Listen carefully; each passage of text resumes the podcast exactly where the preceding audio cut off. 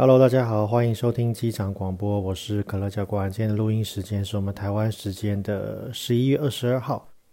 Ladies and gentlemen, welcome on board. This is the captain speaking.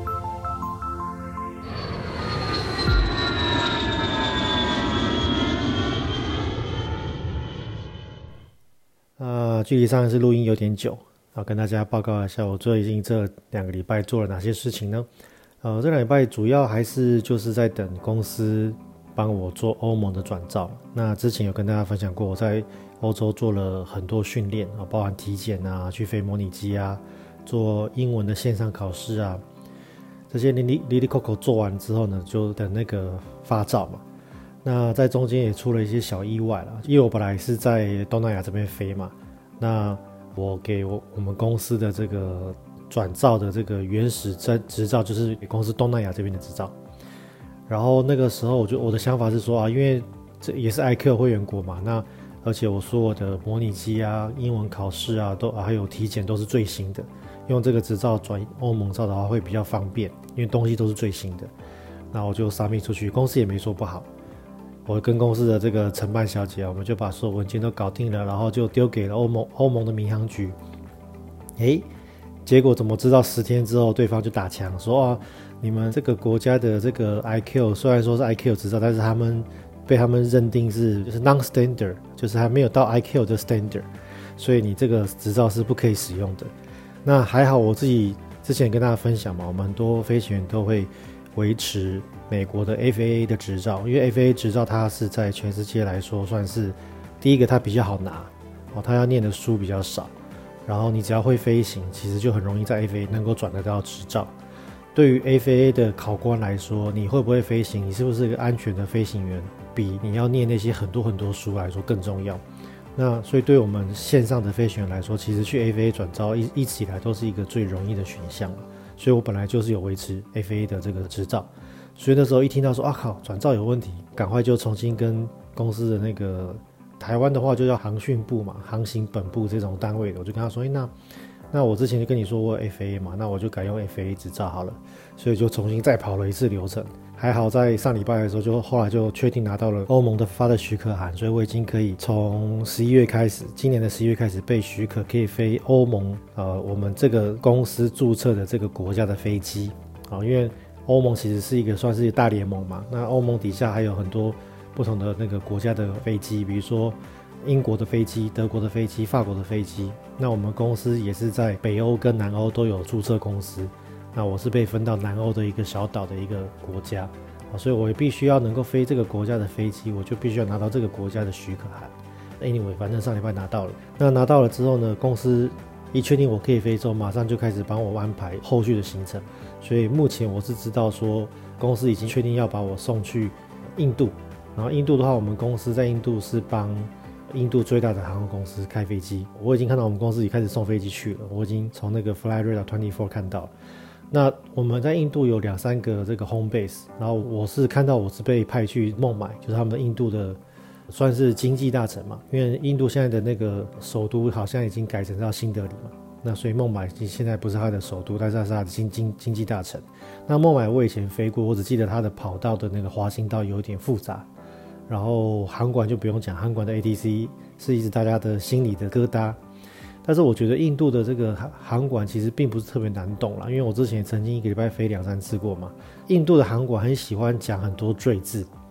所以你就是那个赘字，你要自己滤波把它滤掉之后，你只要听关键字就好，比如说航向、高度、速度，讲了一堆关键字。他比如说跟你说哦，我现在因为有另外一个 traffic，所以我准备把你呢在三麦之后呢，我要让你飞到比如说。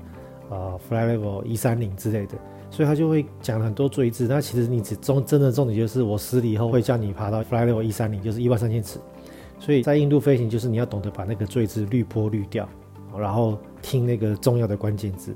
那其实印度人的个性不止在他们的航管的这个风格上，其实印度他们在他们机场的这个通告上面也是，呃，也是很类似。像我飞过新德里跟孟买嘛。新德里跟孟买，它那个机场的这个通告跟简介啊，通常都是四五十页，就比那个很多大机场还要多。好像我飞过，比如说香港啊，飞过曼曼谷啊、吉隆坡，都比这个什么孟买啊、新德里都还要大的机场。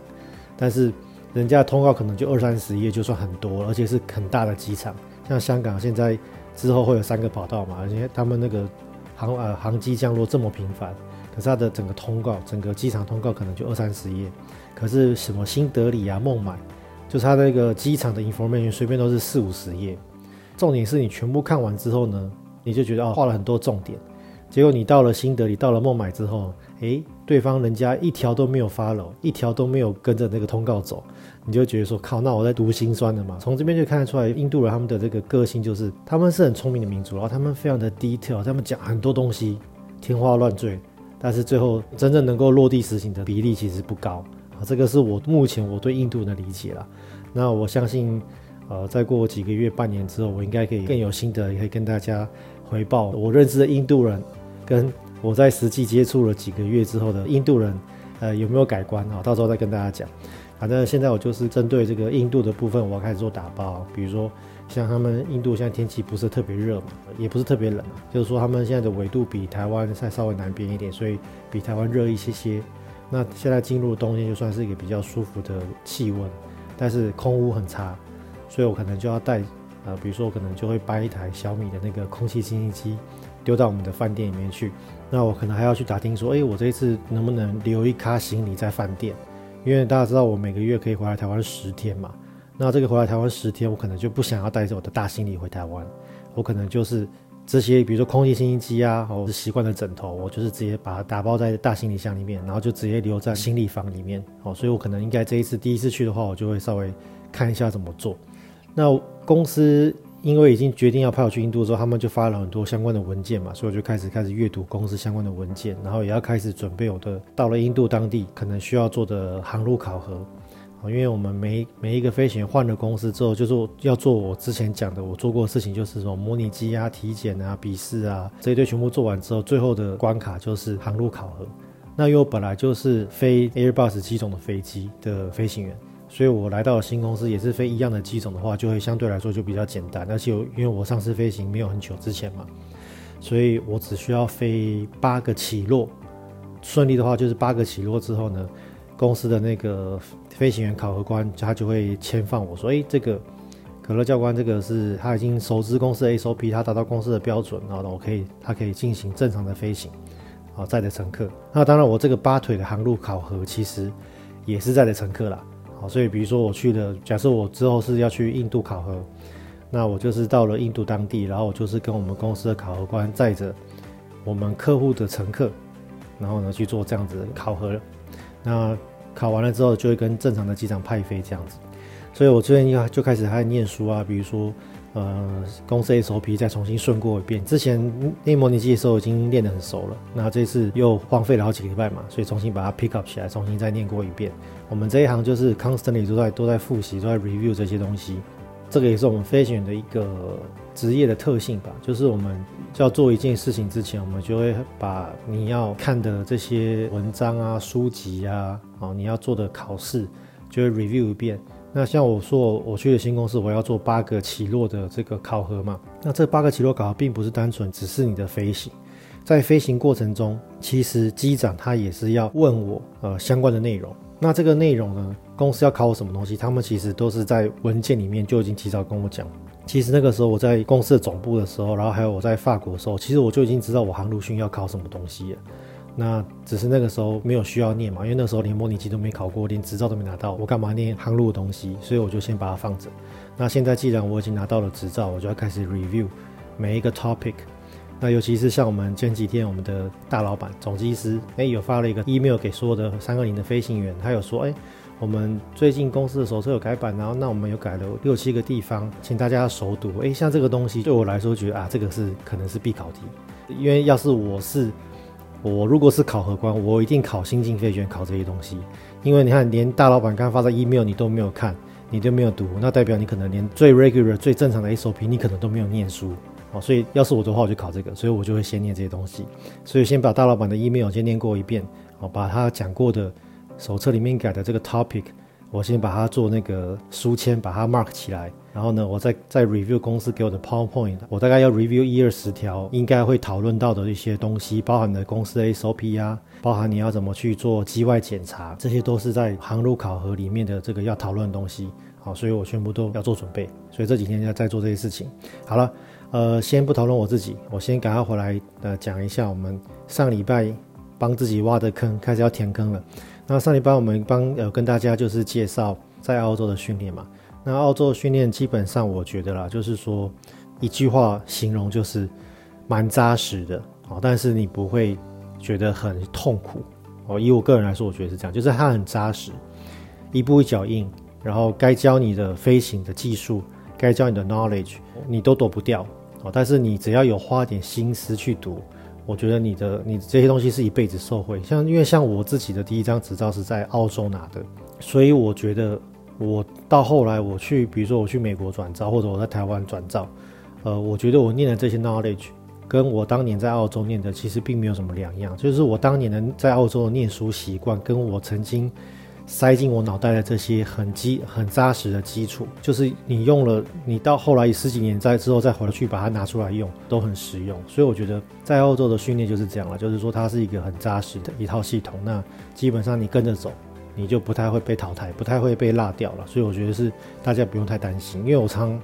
我在社群常常看到有人就很担心说啊。我在国外受训，如果被刷掉怎么办？国外的受训的通过率奇葩？那我分了机队之后，机队这个 Airbus 的书很难念，怎么办？那我觉得现在担心这个太早了啦。哦，如果今天你考上了，你开始受训了，你再担心这个，我觉得还差不多嘛。就像我刚刚讲的，我刚刚分享的，如果我连模拟机都还没飞过，我就去看航路训的东西，会不会太早？那像我知道我未来一年要考完欧盟的十三科笔试，那我现在航路训都还没过，我去看欧盟的笔试是不是太早了？所以这个东西就是我们要按部就班哦，饭一口一口吃。所以大家不要因为说啊，我担心在国外的受训可能会有退训率，所以我就不去考试。那这样子你做什么事情都不会成功啊。所以我们不要这样去看，我们应该反过来看，就是说，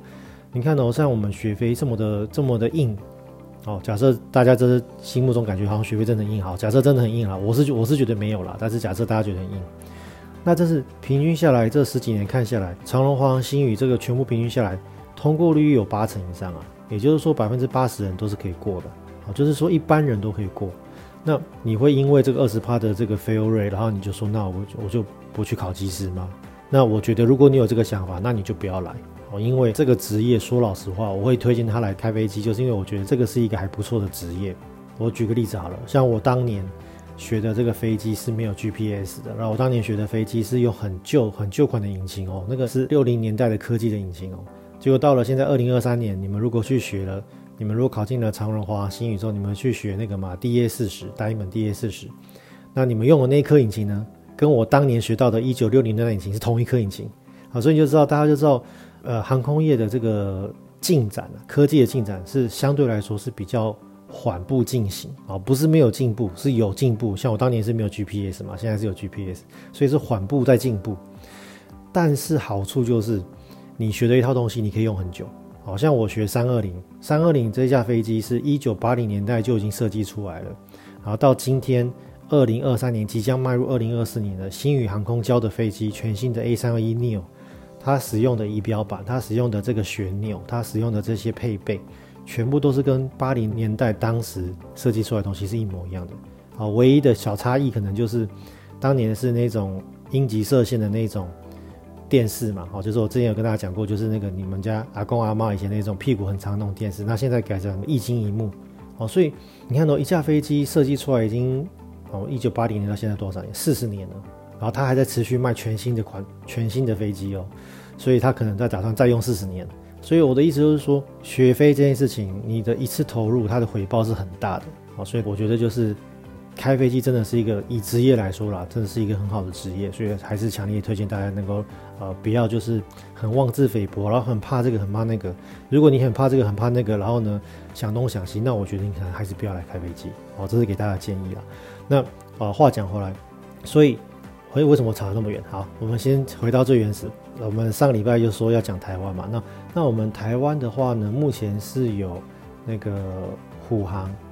他有送培训跟呃送送培训的学生到台东的安捷航空嘛？那安捷航空我之前对他们有深入了解过。那我觉得安捷航空他们在飞行训练这一块啊，他们的严谨程度跟他们的这个标准啊，是完全没有问题的。我觉得可以很公平的讲，就是说安捷航空他们对于飞行的训练的标准，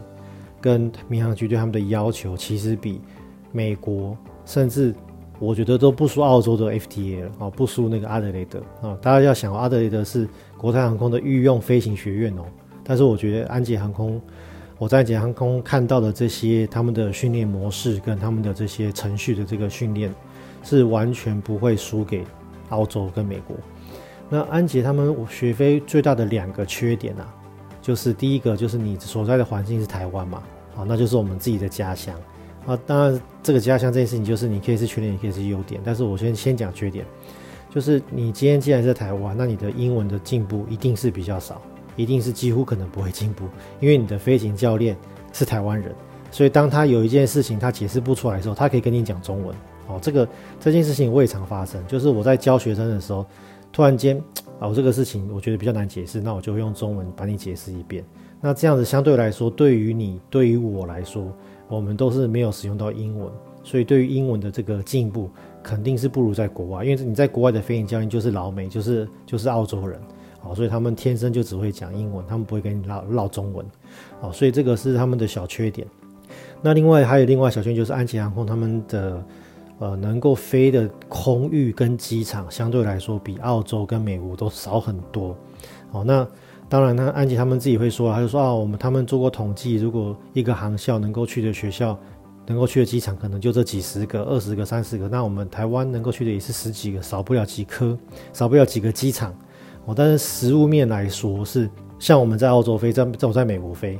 我们是飞出去之后是广大的自由的空域。所以今天即使学校安排我去这几个机场，但是不代表另外那几个机场我不能够飞经过它，不代表我不能够做一个 low approach。然后呢，我到了五十尺之后呢，我再 go around，我我只要呃机轮不要 touch 到跑道，我都没有算违规。所以其实我们在国外能够去的机场，跟我们在国外的飞行的自由度是比台湾多非常非常多的。像甚至我在花东飞的时候，有时候听到安捷的那种。因为他们安捷出，他们从台东飞花莲有所谓的呃仪器飞航嘛，就是 IFR 也可以做 VFR，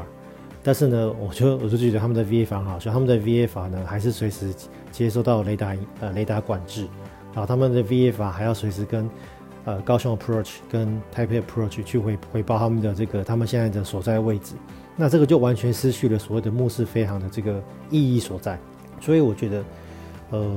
台湾的飞行就是两个大缺点，第一个就是你的英文程度，呃，进步程度肯定不好；第二个是，呃，不好玩。所以我觉得，如果你今天是，呃，想要学，比如说你今天是想要去台湾的学校，你想要能够拿一张执照，能够自己好玩，那我就建议你直接放弃这个念头。台湾学飞一点都不好玩，因为安吉航空他们从创立以来，他们的目标就是要帮航空公司训练呃飞行员。所以我觉得，像他们的所有的程序、所有的这个 call out、所有的这个双组员的这个运行模式，都很像我们未来在呃民航机里面会使用到的模式。相相对来说，安全航空他们的学生毕业之后去衔接到台湾的航空公司，其实相对来说是蛮容易的。哦，所以其实到目前为止，我还不懂为什么就是只有台湾的这些小公司，比如说像虎航啊、华呃华信啊、立荣，喜欢用安捷的飞呃。培训出来的学生，其实我觉得，呃，我是有点不懂啦。其实我觉得，那长荣当然长荣自己有自己的航校，那没那那没话讲，因为他们都已经自己都写这么大，就是都已经搞这么大了嘛。但是像星宇啊，呃，像华航，其实没有自己的航校。我觉得他们真的应该好好试试看，去使用安捷的这个服务。好，那我我今天没有这个收安捷的好处，我也不是他们的股东，我也我也没有我去讲这些事情，我也没有任何利益啦。只是我觉得。我看完澳洲，看完美国，然后我也在全世界飞过这么多地方之后，我回头来看安捷的训练的这个呃 standard 跟他们的这个程序的这个方模式，我觉得，嗯，华航去找的现在的一些像美国的学校，不见得有安捷好，我觉得不见得有安捷好。那嗯，而且事实上我知道华航其实应该是有 approve 哦，有许可，就是他有把安捷航空列入他的这个备选名单嘛，只是从来就没有收训。送训过学生，连收自训 CPU 都很少。那我我是不知道这个中间考量是什么，或许带着一些啊，我是国际航空呃 Number One 哦，所以我瞧不起这些通航的这些小航小航校训练出来学生，但事实上，通航送到国外的很多学校也不是很大的航校啊，而且凭良心讲了，那些航校我看过，训练标准不见得有安捷好，所以 anyway，反正这个东西是呃每一个公司有他自己考量啦，因为公司呃公司的主管、公司的高高管有他们自己的考量，那我们身为外人，我们只是觉得是很纳闷而已。好，那所以这个就是我们在台湾的呃受训，就是台湾的安捷航空他们呃飞的飞机算是现在的主流了，也不是说主流，现在其实就是现在的这个训练教练机大概分两派，一派就是属于那种双 B 等级的哈，B N W 等级的，就是像 DA 四十，然后双引擎是用 DA 四二，那像安捷航空就是像澳洲的 FTA 也是，好，所以。呃，还有像比如说那个呃那个什么长荣的那个沙加米度的 FTA，好，大家都是用这些比较算是双 B 等级的这个教练机。那这些飞机在国外的航校，如果你是使用这些飞机，在国外飞起来是非常的贵哦。因为我也租过，之前我去租 DA 四二在国外租一次，我在美国，在美国的运行成本已经比台湾低很多。我在美国租一次，我记得我要花四百多块美金吧，嗯，不含。含不含教官啊？含含飞行教官，好像是四百多，对，然后扣掉飞行教官可能是四百出头，所以这个钱跟台湾安检航空租给我们的价钱一模一样，而且在台湾的运行成本比比在国外贵很多。那除了这个双 B 等级以外，再往下另外一些就是呢，就是飞 Cessna 啊，或者飞 Piper 这种比较 old school 的飞机，就是使用一个 yoke，然后呢，飞机就非常的。嗯，我觉得飞起来就像大卡车一样了，应该是说也不像大卡车，应该是说像那种专门给你去越野的吉普车啊，在高速公路上开起来就是很不好开，很没有路感，但是就是它就是非常的耐用，非常的稳重。哦，那呃，Cessna 这个是飞机我飞的蛮多，它本身是我觉得是一个好飞机了。那但是它毕竟就是一个上一个时代的飞机，就是六零年代的设计嘛，所以它的整整个那个操控就是非常的笨重。哦，那像 DA 四十的话，就是全数位仪表，然后呢，它的这个整个操纵杆是一支操纵杆嘛，然后它的一些设计就会比较新颖一些。哦，那各有各的好坏。其实，如果我是飞行教练来说啦，我会觉得我会比较想要教 Cessna 这这种飞机。为什么？因为 Cessna 飞机椅子坐起来很舒服，就像美国的那种美式沙发椅，哦，它椅子坐起来非常的舒服。然后呢，它在滑行过程中可以把门。顶开一个洞，然后那个风就会一直灌进来。那像 DA 四十那个那个 canopy 往上的时候啊，就有点违和违和，就是没有那么顺手。我觉得 Cessna 的那个窗户打开也比较顺手，它可以一路开到起飞前，再把那个窗户关起来，都很顺这样子。所以 old school 有 old school 的好了，但是但是总的来说就是，反正现在国外的航校的训练就是分两派嘛，就是我用 DA 四十四二，或者我用 Cessna Piper 这种旧的飞机。那相对来说就会便宜一些，但是那种旧飞机就是四十几岁的飞机，你上飞机就会有一种那种老车味、老飞机味，就是前一个学生流着汗，那种汗渍还在飞机椅背上还没有干，然后呢就这样子成年汗渍堆垒了四十年的那种味道，所以老飞机、老车就是开起来就是有这种感觉，就比较不好。那大联盟毕竟现在的飞机都还蛮新的，都十几年不到二十年哦，所以。它基本上飞起来就是很舒服的飞机。那 anyway，呃，台湾的受训就是我觉得飞机用的不错，然后呢程序学的很好。他们就是在台湾学飞，他们就是直接把航空公司的那一套程序跟口号口号全部都放到呃训练里面。哦，所以当你这个东西看完之后，像安吉航空他们有很多手册啊，这些手册跟航空公司的架构是一模一样的。好，那。这些东西你，你你知道有这些东西之后呢，当你进到航空公司看到一样的手册，只是呢，这我们现在的手册是写三二零，是写七三七，啊，是写七八七，你就觉得哎，这个东西是一样的，只是它机种不一样而已，哦，所以你对你来说，你的衔接真的就是少很多。好，那这个是台湾的受训，那当然我们前面讲澳洲讲食衣住行娱乐嘛，我觉得台湾就不用讲了，台湾的大家都很熟，就是台东，啊，台东的话，呃，就是他们有宿舍，啊，那宿舍就是我觉得还可以啦，就是。怎么讲呢？反正台湾标准再怎么差也不会差哪里去了啊。那当然吃的台湾吃的就没问题嘛，大家都很熟，所以就不用介绍了。好，这个是呃台湾的受训部分。那美国的话，我留到下一次讲，因为美国的我自己没有我没有去过那个沙加缅度受训，所以我还要问一下我的学生，看一下他们在沙加缅度的那些进呃比较详细的东西。那我是知道他们，哎，我现在讲嘛，我现在讲，等一下礼拜破梗。我先讲一点啊，反正我是知道他们是呃会发那个就是买食物的钱，然后他们每一个礼拜呢就会集体发一次车，然后去旁边的超市，然后因为他们在美国也是不能租车嘛，所以他们就会集体发一台那个。就有人坐那种大呃中小巴士小巴士，然后把所有的同学再去那个超市买食物，然后每一个寝室就派一个代表，然后大家去采买这样子。好，这个东西我们下次再讲。那受训过程讲完了，我因为我那天也是跟有的学生聊天了，然后我们就有聊到说我们台湾的体检。那我们台湾的体检，简单来说就是我们台湾体检是全世界第二难的哦，所以如果你在体检部分遇到了困难，哦，你发现你可能台湾体检过不了。那我的建议就是，一的就是你先选择其他职业嘛，因为我们毕竟飞行员这个行业其实就是驾驶驾驶一个交通工具，说说厉害也没有到厉害到那种程度，就是我我是觉得 CP 值很高啦，就是我们的投入，然后呢，你一次投入可以用四十年，好用到你退休，然后呢，薪水还不错，然后你的那个下班之后你可以不用烦恼公司的事情，这个我觉得就是这个职业好好的地方，但是相对来说，呃。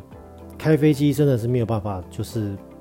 发财赚大钱哦，它就是一个还不错的职业而已。所以如果你体检过不了，那你去做其他工作，我觉得塞翁失马，呃，焉知非福嘛，对不对？所以这个东西真的，呃，你永远不知道你能不能体检完之后，说不定你你你要走出更好的人生，更厉害的人生哦。所以这个是其中一个选项。那另外一个选项就是，嗯。你可以，如果你真的跟我一样很喜欢开飞机，很喜欢飞行，你觉得这个是你想要做的事情，好，那你就要认真考虑说你要可以在国外飞。好，那台湾是全世界第二体检严格的国家，那最严格的这个国家呢是大陆。哦，大大陆的体检比台湾更严格很多。那我那天跟我的学生 share，他们都有点不相信哦。我那天跟他讲说，大陆有很多奇葩的规定。第一个怎么规定？第一个是他们在体检前要接收到那个。他们叫政审，哦，就是你要审查你的那个政治的背景，好，然后你的祖宗三代，哦，就是你的爸爸、你的阿公阿嬷、你的曾祖父、曾祖母，就是往上算三代都不能够有犯罪记录。我觉得这个第一个就很奇葩，哦，所以这是他们的规定。然后呢，再来还有什么？再来就是说，他们比如说他们会大陆体检会量狐臭，哦，这个东西也是我之前听，之前是是我的学生吧，他是去过大陆体检过，反正我觉得也是蛮夸张的。他他们是空服员体检，但是我知道飞行员是一模一模一样的做法，就是他们会比如说让你去跑步机跑步，然后跑完跑步之后呢，然后让你下跑步机，然后他们会叫你把手举起来，然后他们会有个护士阿姨呢，会开始量你的腋，会去闻你的腋下，所以你的腋下如果冒出那种奇特的体味，会直接被刷下来。呵呵，这个我觉得这也是我听到一个很神奇的、很奇葩的规定啊。所以大陆他们呃。他大陆他们体检不能够有体味，不能有狐臭。那他们另外就是有明定规定，不能够有 X 型腿跟 O 型腿。好，所以你脚并拢之后，你不能是 X 型腿或者 O 型腿，这个也不行。然后另外就是他们的培训的学生，他们都很多都是高中就是考进航空公司嘛，他们大高中毕业生考进航空公司，然后送去他们的那个航航空大学。那他们在这个高中毕业生考试的时候，他们是不能有近视的。这个也是很特别哦，因为我们台湾不一样，我们台湾是矫正后一点零就可以，所以大陆他们这个规定也是很奇葩、很很特别的一个规定。好，那讲回来就是说，如果你今天在台湾体检不能过，是因为一些奇怪的事情啊，不不是奇怪事情，应该说一些小事。我举例来说，像我在国外飞，好像我我都是我都是拿美国的那个体检证嘛，尤其是我现在要用美国体检证做我的这个做我的这个我们叫呃 base license。哦，或者就是我的这个我的基础的 license，然后我会去用这个 license 去拿欧盟的这个认证函，所以我就必须要维持我们我的美国的这个体检证。那美国的体检证呢，台湾可以做，台湾的民航局可以做。然后呃，然后我在台湾体在台湾民航民航局就我就只做美国体检的话，就很很容易，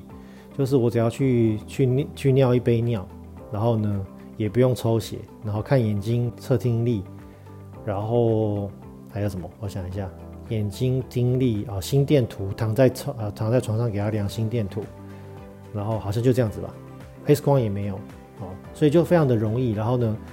早上去十点去民航局报到，中午十二点就可以拿到体检证，非常的快，非常的简单，连抽血都不用。所以，如果你今天是真的很想飞行，那我就建议说，你可以就是考虑啊、去研究你有没有办法在国外直接就是不要回台湾飞了，你就是在国外飞。好，举例来说，假设你很幸运，你有绿卡，你有澳洲的公民身份。好，所以现在有些人问我，就是他就说，哎、教官，我是。澳洲公民，但是我想去美国学飞，我就跟他说：“你不要。”我说：“你是澳洲公民，你就一定要去澳洲学飞，你不要笨笨的去美国学飞。”哈，为什么？因为我们只要是该国国民，都很容易在该国找到工作嘛。所以你不要你是澳洲人，然后你去美国学飞，你有美国绿卡，你去澳洲学飞，这是很很奇怪的事情哈。所以你一定要在你有身份的国家去学飞。那你学飞完了之后，你就直接留在当地，就直接留在国外飞。如果所以所以如果你的你的运气很好。你的爸爸妈妈有帮你争取到国外的公民、国外的绿卡、国外的身份，强烈建议就留在国外。好，那最近还有就是台积电的学呃的工程师有问我，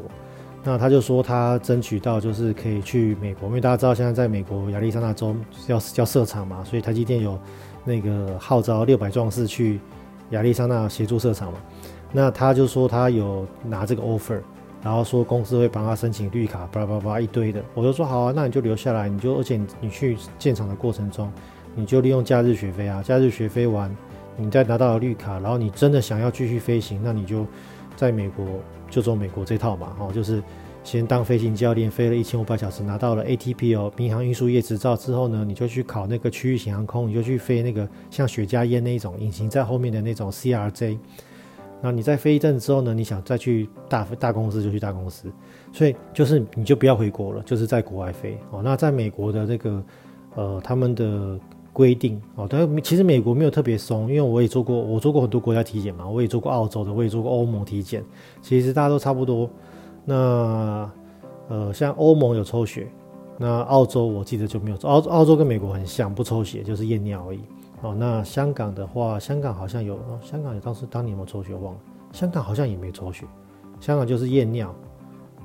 对，验尿然后验毛发。香港它比较特别，还是直接就是说它验毒品，啊，他也不跟你讲，但是去验的时候他就说，哎，我要刷，我要剪你的头发，我要验那个毒品反应，好，所以呃每一个国家它的体检都没有台湾这么严格啦，所以你要在国外飞是非常的容易的事情，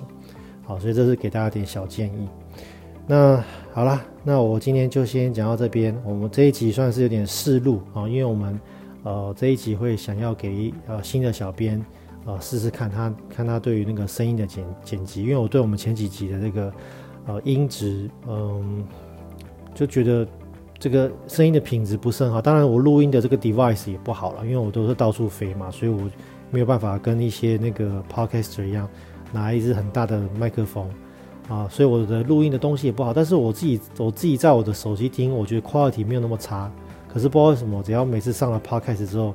那个声音我就觉得我我个人是不能接受啦。我我这个 quality 我是被我嫌了很久，所以我们这次换一个小编，换一个技术，然后来试试看他能不能把这个东西处理好。那我们就期待他的这个演出。好，那我们就下礼拜见了，拜拜。